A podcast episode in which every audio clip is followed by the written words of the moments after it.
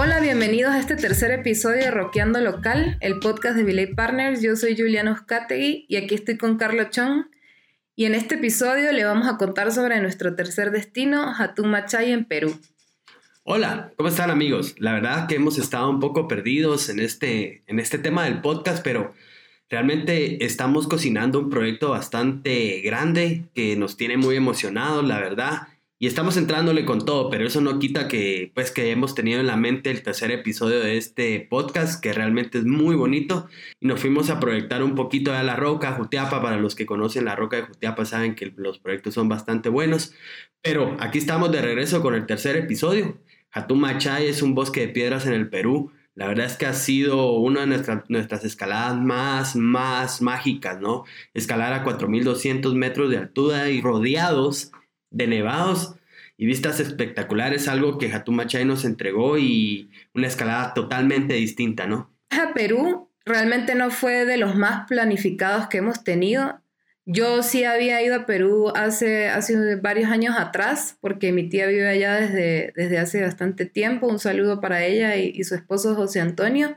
Tuvimos la oportunidad de que mi tía al, al tener mucho tiempo allá nos dio recorridos increíbles por la, por la ciudad de Lima, que es muy bonita, muy recomendada. Estuvimos en lugares emblemáticos como el barrio chino, Barranco. Realmente este país en especial ofrece muchísimas actividades más allá de la escalada, de las que les vamos a estar hablando en, en, un, en un ratito. Y creo que por eso íbamos confiados en este viaje porque sabíamos que íbamos a tener la ayuda de mi tía que nos iba a guiar a cómo llegar incluso a los lugares donde íbamos a escalar.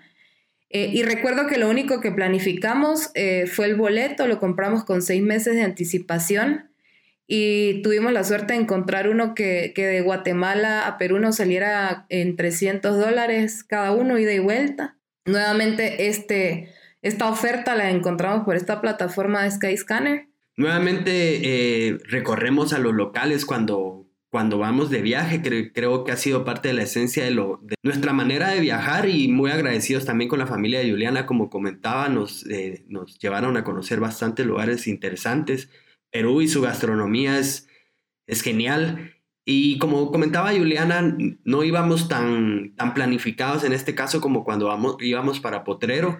En este caso recuerdo que nuestro equipo no llevábamos equipo más que pues el básico, arnés, eh, zapatos de escalada, siempre un par de líneas de vida, el grío, eh, los sistemas de ascenso.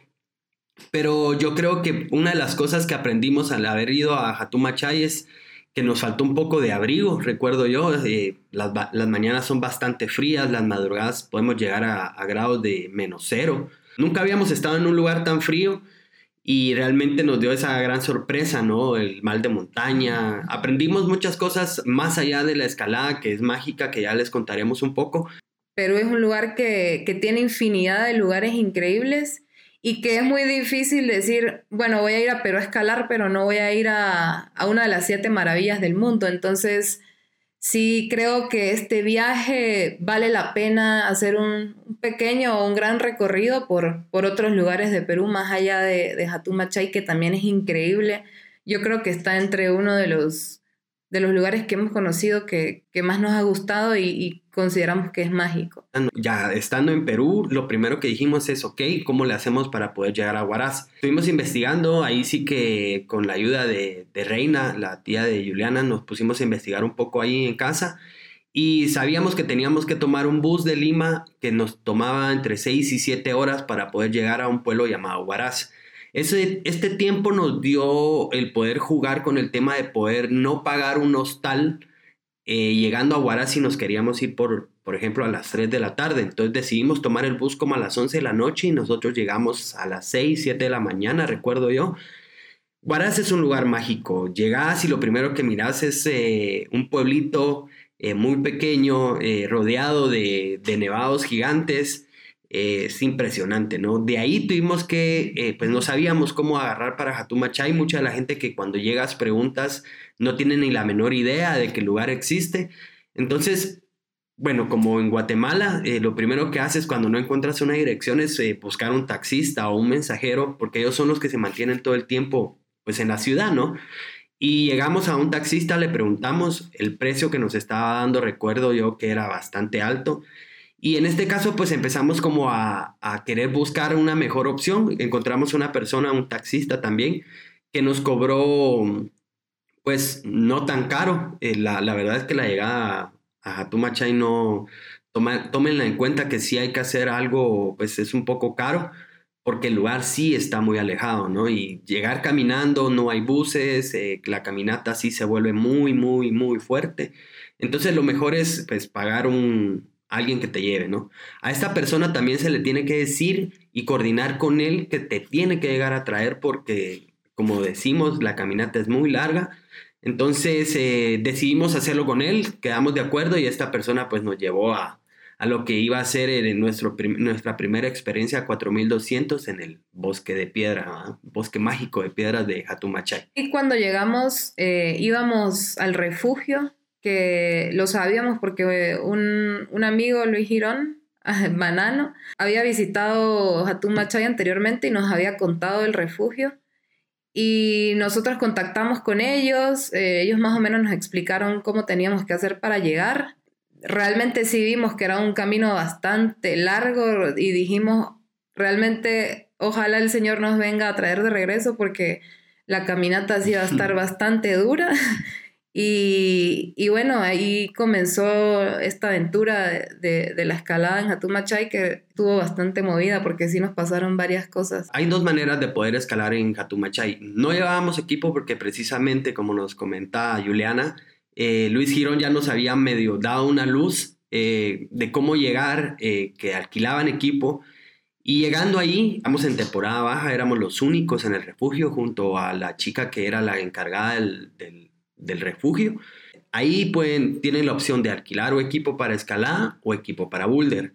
Realmente nosotros eh, íbamos por boulder. ¿Por qué?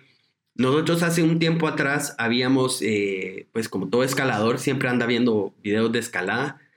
Y nos topamos con unos videos de escalada donde vimos que en Sudamérica había un lugar de escalada en boulder con un famoso boulder llamado el Rino. Y la verdad es que nos, nos llamó muchísimo la atención y empezamos a investigar y llegamos a Hatumachay. Entonces esto fue parte de lo que nos movió a querer decidirnos ir a hacer boulder con, con Juliana. Alquilamos un crashpad, más o menos fueron dos o tres soles al día lo que te alquilan el crashpad, no es caro. Y empezamos a darle a todas las... Hay un valle gigante al cual le puedes dar, al cual puedes optar a cualquier línea, no están todas marcadas, pero hay líneas al que, al que le gusta el boulder sabe que donde ve una pequeña peña hay boulder. Entonces nos dedicamos a, a darle al boulder, a jugar, a conocer el rino, a querer probar un montón de cosas que nunca habíamos probado. El 4200 nos enseñó mucho de ese tipo de escalada, tienes que tener mucha paciencia. Es bien cansado el, tratar de hacer un boulder o una, una vía de escalada porque estás muy alto, ¿no? Entonces aprendimos mucho de todo esto. Y tengan en cuenta que la escalada en Hatumachay, yo no sé si siempre será así, yo me imagino que sí realmente, pero es súper solitaria. Nosotros estábamos ahí solos en ese refugio y solo estaba la chica que, se quedó administrando el, el, refugio porque su esposo fue a dar un tour y la chica estaba embarazada, tenía como seis meses de embarazo. Y cuando llegas te das cuenta de que estás en medio de la nada. Estás a la altura de los nevados que viste desde abajo del pueblo. Entonces, en este lugar no vive más nadie que esta, esta señora del refugio y otras familias por ahí cerca, pero serán dos. Realmente es un lugar muy, muy alejado de la faz de la tierra. Y nosotros cuando llegamos no llevábamos mucha comida, eh, pensábamos que iba a haber un poco más de, cosas que, comprar ahí y realmente no, habían un par de cosas solamente, vino, pasta. Eh, y bueno, nosotros hicimos todo lo contrario que se debe hacer para aclimatarse, ¿no? Nos tomamos una botella de vino, comimos pasta y luego en la noche prácticamente no pudimos dormir porque el, el mal de altura era insoportable. Yo nunca había vivido una cosa como esa. Además, el baño en la madrugada quedaba afuera, entonces tenías que salir en medio de la madrugada y el frío era criminal realmente. También para la escalada es muy filosa la roca y eh, más el frío, sientes que los dedos se te se te van a caer. Entonces sí, también llevar mucho cinta adhesiva, tal vez alguna, un bálsamo para las manos, porque sí, sí es bastante agresiva la escalada ahí. No, pues la verdad es que deben tomar en cuenta que nosotros toda esta experiencia que le estamos contando es de unos años atrás, ¿no? Las, la cosa puede haber cambiado. Tengo entendido que ahora hay un hostal llamado Huaraz eh, que se dedica a poder llevar a la gente a escalar a Hatumachay y hay otros lugares de escalada. Nosotros no tuvimos la oportunidad de poder hacer los demás porque el costo de estarte moviendo de lugar a lugar no es tan factible. Entonces ahí es donde decides o quedarte en el bosque de piedra o poder moverte para otros lados, todo depende de tu presupuesto. Eh, creo que ahorita con la facilidad de este hostal llamado Huaraz, lo pueden buscar en Facebook. La escalada a, grandes alturas es totalmente distinta. Aprender a, tener un poco de paciencia y uno mira la roca y lo primero que quiere hacer es salir corriendo a probar las vías, las, o sea, el boulder y yo creo que ese fue uno de los grandes errores que nosotros cometimos. Era nuestra primera vez hasta, hasta arriba. Y vas y subes, llegas y lo primero que miras es un valle de, pequeño, de un pequeño bosque de roca y lo que quieres salir es corriendo como niño a la piñata, ¿no? Cuando, cuando se quiebra la piñata, ¿no? Quieres los dulces. Y ese fue nuestro error. Nosotros llegamos, no habíamos comido nada, somos un poco amantes del vino. Dormimos en un bus. no comimos nada. Llegamos, nos montamos los crash pads encima y nos fuimos a escalar eh, a 4200 metros.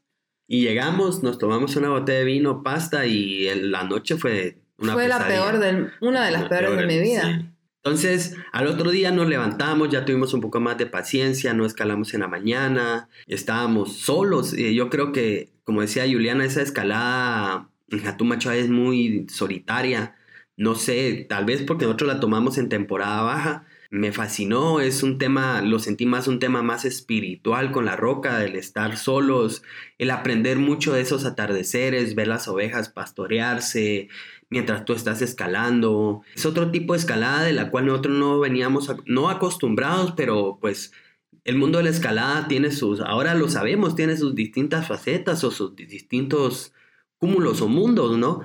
En las cuales te va enseñando de, cierta manera eso. Pues hacer de este podcast lo, nos tomamos un poco de tiempo, como comentábamos, se, viene un proyecto bastante grande que estamos muy emocionados y le estamos dando mucha forma, pero queríamos sentarnos bien a hablar de, de porque esta escalada fue para mí, en lo que hemos estado escalando hasta la fecha, ha sido una de las mejores escaladas que he tenido, eh, a la altura, a ver el mundo desde otro punto de vista, ¿no?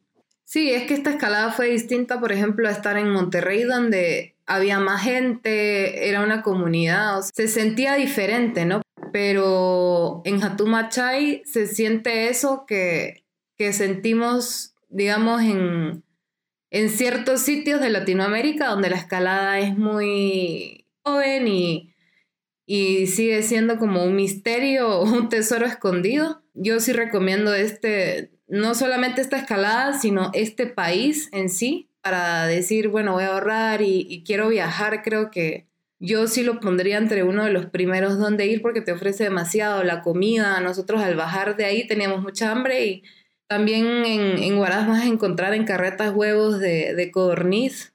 Sí, es bien locos. Bien loco, ¿no? Algo súper extraño, ¿no? Es como ver esas carretillas de helados que van por las calles. Tú lo que miras es carretillas de miles de huevitos de corniz y que te los venden a un sol. Son seis huevitos de corniz por un sol con salsita ranch.